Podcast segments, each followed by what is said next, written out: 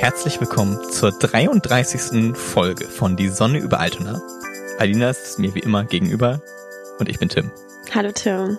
Wir haben jetzt hier in der letzten Folge vor unserer Pause, die sechs Wochen lang ist, keine Angst, am 8. März wird's weitergehen, ein richtig schönes Themenfeuerwerk. Wir führen eine unserer, finde ich, wir haben zwar nur gute, aber es ist eine unserer besten Reihen weiter, nämlich Good Movie, Bad Movie.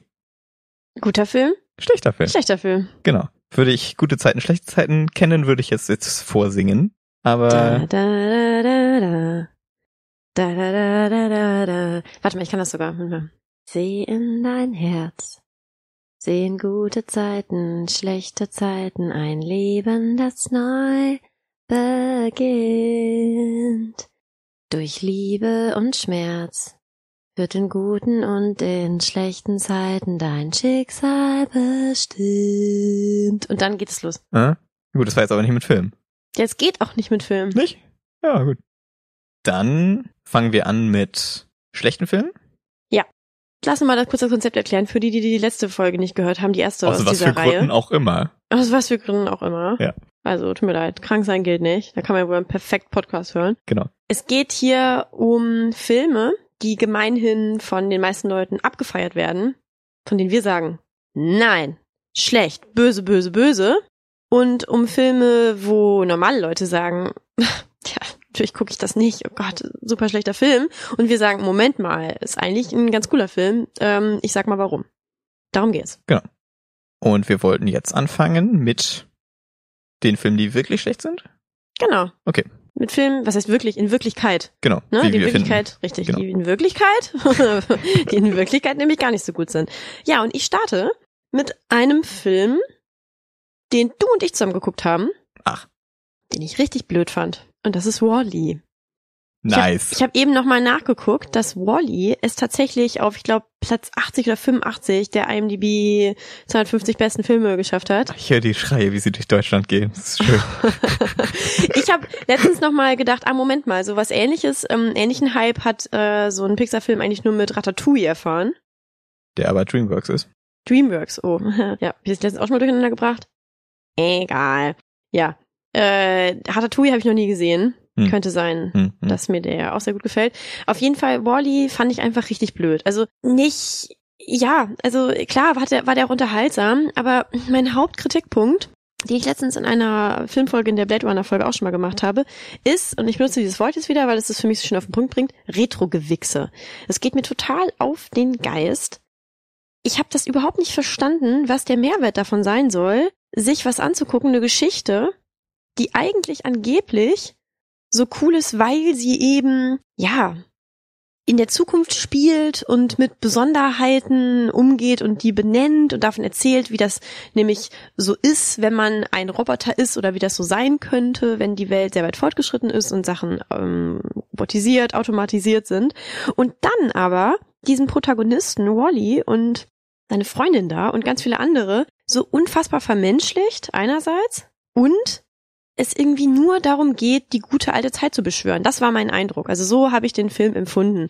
Wir haben auch damals schon darüber diskutiert. Du hast damals auch schon gesagt, naja, so macht, so macht man halt Leuten die Sachen zugänglich, wenn man, also klar, man guckt sich, wer will sich schon irgendwie eine, eine, eine Roboterstadt, eine automatisierte angucken, wo nichts einen an einen selber erinnert, wo man sich mit nichts identifizieren kann. Den Punkt Hm. sehe ich natürlich. Ich finde es nur dann irgendwie ein bisschen überflüssig. Das gefällt mir nicht. Und bei Wally mochte ich eben gar nicht, dass er eben, also ich fand das irgendwie so eine komische, also ich fand das richtig befremdlich. Ich habe es am gar nicht verstanden, dass das eben so ein Roboter ist und dass er dann da seine kleine Höhle hat und da immer so kleine Sachen reinträgt, die so aus der alten Welt sind. Ein echter Mixer. Wow. Ähm, ein alter Fernseher, wo so eine Schwarz-Weiß-Revue läuft und so gesungen und getanzt wird und er das so gerne nachmachen möchte und davor steht und sich auch so drehen möchte und dann geht das gar nicht. Und dann so eine kleine Blume findet und ach, jetzt sind wir bei dem wieder bei Photosynthese. das kann ich jetzt nicht schon wieder Ein bringen. Schema entwickelt sich. Nee, darüber möchte ich jetzt nicht sprechen. Aber ja, das hat mir so überhaupt nicht gefallen und am Ende auch die Auflösung. Was möchtest du zu Nee, genau, Fragen, also der, Tim? der Einzelfrage. äh, nee, also ich, ich sehe den Punkt, dass zu dem Zeitpunkt denkt man ja auch, dass der Film so ewig äh, ist, aber was, wie findest du denn den weiteren Verlauf des Films, wo sie dann auf diesem Schiff sind, wo die ganze Menschheit chillt. Genau dahin wollte ich, äh, dazu wollte ich gerade äh, übergehen, dass ich das Ende auch nicht mochte, da hatten wir auch drüber diskutiert dass irgendwie die ganze Auflösung der ganzen Geschichte ist irgendwie auch so Hanebüchen. Also es ist mal wieder so das, was benutzt wird. Irgendwer ist so, irgendwer kommt so in Zweifel auf einmal, der so komplett in dem System aufgewachsen ist, hm. ähm, nur weil eine winzige Sache ihm begegnet. Das ist das alte Fahrenheit vor vor Five Run? Vor Vorfall war ein Problem, finde ich. Also wenn eben so der Protagonist in einer Dystopie, oder nicht der Protagonist, also irgendwie Leute in einer Dystopie irgendwie so komplett systemkonform sind und dann taucht mal eine Sache auf und auf einmal sind sie so, hey, Moment mal, wo leben wir überhaupt? Mhm, und mhm. das hat mir eben am Ende da auch nicht gefallen, dass die Leute, die irgendwie, ja, so, also es waren so ganz viele auch so klein, so, so, so ganz viele so Brüche, dass ich mir denke, so, das ist doch nicht Fortschritt. Also, dass die dann alle so, also es war so ein echt, also, dass ich mich, mich ärgert das, dass ich das so, dass das so eine, boah, Wally übt richtig Kritik an gesellschaftlichen Verhältnissen, weil am Ende sind alle fett und bewegen sich nicht mehr, weil alle nur noch standardisierte Produkte in sich reinschaufeln und sich gar nicht mehr bewegen und sich gar nicht mehr füreinander interessieren. Aber da, da denke ich mir halt, hey, das ist doch nicht, das ist doch nicht eine coole Entwicklung von der, also von der, von der Welt, wie sie jetzt gerade ist. Also eine gedankliche Entwicklung. Ich stelle mir das so vor, es wird ja wohl bitte so sein, dass wenn wir irgendwie äh, wenn die Welt so ist wie in Wally, dann wird es ja wohl bitte auch dazu, äh, werden wir so bitte geschafft haben, dass es geile Konsumgüter äh, gibt, dass es geilstes Essen gibt, was ich in mich reinziehen kann, ohne dass ich fett werde. Ähm, und dass ich äh, in irgendeinem, also ohne jetzt äh, Fettschämung betreiben zu wollen. Ja, aber so eine blöde irgendwie, so wo ich mir denke, so das ist dann so die Kritik irgendwie, also ne oder das sind jetzt so kleine Sachen, das mögen jetzt Leute nicht so groß sehen, aber ich finde oder ne, dass die dann alle, wenn sie sich nicht bewegen, dann möchte ich bitte in eine Maschine eingespannt werden, die mich dann bewegt und ich merke es gar nicht im Schlaf. Also ich, ich, die Detailkritik teile ich nicht, aber dass die eine ne, ne billige Kritik ist, so, so wird das alles werden. Das ist ein bisschen, das würde ich auf jeden Fall so sehen, mhm. dass das ein bisschen äh, billig ist. Und dass plus süße Roboter dann irgendwie auch ein weirdes eine, äh, eine weirde, äh, ein weirder Disconnect ist. Okay, das finde ich schön. Oder? Plus süße Roboter. Ja, ja finde ich. Ja, nee, ich finde das sehr gut. Ja. Oh Gott, das konnte ich ja, das konnte ich ja echt nicht mehr hören. Stimmt. Ach ja, stimmt. Das habe ich ja, das habe ich danach ja auch immer noch gesagt und du fandst das mega mies. Ich war richtig sauer zwischendurch. Ne? Ja. Ich konnte es nicht mehr hören, wie sie, wie, wie er sie gerufen hat die ganze Zeit. Stimmt, du kannst vergessen. Oh, das hat mich aufgeregt. Okay. Ja, genau, aber nee, finde ich ein sehr schönes Schlusswort. Ähm, Wally ist äh, eine total totale Billokritik an der Welt plus süße Roboter. Okay, genau. Also wahrscheinlich der schlechteste Pixar-Film bis dato. Dreamworks, hast du gesagt, ist das? Nein, Ratatouille ist Dreamworks. Ja, Alina. Weiß ich okay. nicht, kenne ich alle Pixar-Filme. Okay, gut. Ist ein Contender mit Cast dann, aber äh, egal. Gut. Mein erster Film. Was ist denn dein Film, den du schlecht findest? Ich reibe mir die Hände, es ist richtig schön, ich freue mich. Ich freue mich auch schon. Mein überbewerteter Film ist Inception. Habe ich auch überlegt, ob ich darüber spreche. Hart. Das wird lustig. Okay. Also, Inception, ja. Von Christopher Nolan. Der hat ja schon ein paar Filme gemacht. Die letzte Batman-Trilogie, Interstellar, also ganz große Produktionen. Die auch alle ziemlich cool waren. Genau, ja, würde ich im Strich, unterm Strich auch sagen. Batman würde ich auch eher überbewertet einordnen, Boah, aber. Ich mag gut. die richtig gerne. Ja, ähm, und das merkt man halt auch an der Stardichte bei Inception allein schon. Und irgendwie habe ich das Gefühl, Leute sind davon erschlagen. Das muss ja so sein, der muss ja gut sein. Dann hat er auch einen Plot, den ich nicht ganz verstehe. Mein Gott, ist das ein guter Film. Das ist, ja. glaube ich, die, die Gleichung, ja. die da irgendwie gemacht wird. South Park hat es gut zusammengefasst. Das Grundproblem mit dem Film ist, it's cool cause it's complicated. So. Das finde ich ein super Satz. Ich merke, mir fällt gerade sofort ein richtig blöder Film ein, auf den das auch passt. Ja, mhm. nicht ganz, aber das merke ich mir. Mhm. Fürs nächste Mal. Das ist ein super Satz. Also, und, und. So ein Millennial-Satz. ich weiß nicht. Also, äh, also äh, Millennials, nicht Millennial. Entschuldigung. Ja. ja also, also das Problem mit dem Film ist, ich finde, ich fühle mich besonders verraten halt, wenn ich sonst den Film eigentlich mag. Ich mag das Setting, ich mag den äh, Regisseur, ich mag die Grundidee und das ist genau das Ding. Das ist ja so eine Art Heist-Movie, ja, also so so ein Bankraub oder ein, äh, eine kriminelle Geschichte mhm, ähm, so mhm. gemacht und so machen wir das und das ist der Plan, es ist das Team und dann ist das der Auftrag ja. und dann geht was schief. So, das ja. ist so das Ding und das finde ich auch immer immer schön ansprechend eigentlich. Aber bei Inception, wie gesagt, wird es äh, sabotiert es ist nicht so wirklich interessant. Es ist schön mit dieser Verschachtelung, die da stattfindet, ja. mit diesen Träumen und aber weil das so abgefeiert wird irgendwie, und irgendwie der Fokus darauf liegt, da, äh, irgendwie haben die vergessen, dass der Film dabei wegläuft irgendwie. Okay. Und es gibt so, also es ist wieder ein Film mit schönen Charaktermomenten, schönen Bildern und dann sowieso durch und durch guten Produktionen und dann jetzt hier auch noch netten ähm, na, netten Locations einfach, die gezeigt werden. Mhm. Aber äh, dabei verliert der Film irgendwie seine Seele und ist, finde ich, eine, eine Haut aus netter Produktion, die halt äh, mit nichts Echtem gefüllt wird, wo dann so phasenweise gegen Ende vor allem irgendwie diese Backstory von äh, dem Hauptdarsteller, Ähm, ja, The Beach, Titanic, äh, Dingens, oh mein Ah, Gott. Leonardo DiCaprio, den ich auch Leonardo einen sehr guten DiCaprio. Schauspieler finde, der da aber halt, naja, sein, sein 0815 äh, irgendwie Typ mit irgendwas in der Vergangenheit spielt und nicht zu seiner Spitze kommt, auf jeden Fall. Gibt. Und dann ist hier der andere ältere Schauspieler, der immer den weisen alten Mann spielt. Ähm, Ian McKellen? Nee. Naja, egal. Äh, Es ist, und da wird dann so eine Story so angedeutet. Und das ist auch das Ding. Auch da nimmt der Film sich cleverer als er ist, weil es wird nicht erzählt. Es wird nur gesagt, oh mein Gott, da ist irgendwas mit seiner Frau und seinen Mhm. Kindern und lalala und so. Und mein Gott, und das Ganze gipfelt in einem Ende, das halt wirklich billig ist. Also es wird ein filmischer Trick da gemacht, der irgendwie Eindruck sch ähm, schinden soll und ja. bei mir, es schlich sich so gegen Ende das Gefühl ein, na, jetzt verliert der Film mich, er ist so abgehoben und so, meh, bei der ganzen Action, bei der ganzen Mhm, Action am Schluss. mhm. Und das gipfelt wirklich, also eine Millisekunde nach dem Ende wusste ich, ja, nee, genau das, genau das Mhm, ist das Problem, mhm. nämlich. Ja, da, da war ich richtig verärgert halt, weil, wie gesagt, ich mich verraten fühlte von dem, von der netten Einlullung am Anfang irgendwie. Ja. Ellen Page spielt am Anfang diese sympathische Mhm. Spezialistin, die sie irgendwie anheuern und so, und das ist alles nett, aber dann, keine Ahnung, es geht komplett der Punkt flöten. Ja. Schade. Ja. Schade, Christopher Nolan. Ja. Hat er nicht auf seinem Konto gemerkt. Scheiße. Ja. Nicht das richtige Feedback gekriegt. Von den schlimmen Dingen zu den schönen. Wir wollen dich natürlich jetzt nicht hier mit super ätzenden Filmen zurücklassen, sondern auch noch ein paar loben. Und zwar lobe ich jetzt einen Film, den viele, viele Leute hassen. Nicht nur, ja, nicht gut finden, sondern wirklich hassen. Und so ein bisschen bei meiner, bei meiner Vorüberlegung, welchen Film ich hier bringe, habe ich eigentlich ganz viele solcher Filme gefunden. Ich dachte, ich mache mir das, glaube ich, ein bisschen zur Aufgabe hier in diesem Format, wirklich so die gehassten Filme ein bisschen gerechter zu behandeln, aus meiner Sicht. Und zwar ist es der Film Twilight, also der erste. Ich weiß gar nicht, wie der dann in Wirklichkeit heißt. Es gibt ja so ganz viele Untertitel mit, weiß ich auch nicht. Im Schatten der Nacht. Ja, genau, sowas. Oder, weiß nicht, vielleicht haben die, heißen die sowas wie Episode 1? Nee, so heißen die nicht, aber irgendwie sowas in die Richtung heißen die schon. Genau. Mhm. Ja, sowas wie bis zum Morgengrauen und so. Das hast Mhm. schon recht tatsächlich, genau so. Ja, und der erste Film von Twilight ist wirklich ein, finde ich, sehr schöner, unterhaltsamer, gut funktionierender Film. Den Rest, also ich glaube, den letzten habe ich nicht gesehen. Ich glaube, es gibt vier. Ich habe die nächsten, die nächsten zwei gesehen. Der zweite war auch ganz noch, noch ganz okay. Der dritte war unterirdisch schlecht. Der vierte bestimmt auch. Interessant finde ich auch, ich habe mal in die Bücher reingelesen und das war wirklich eine absolute Zumutung.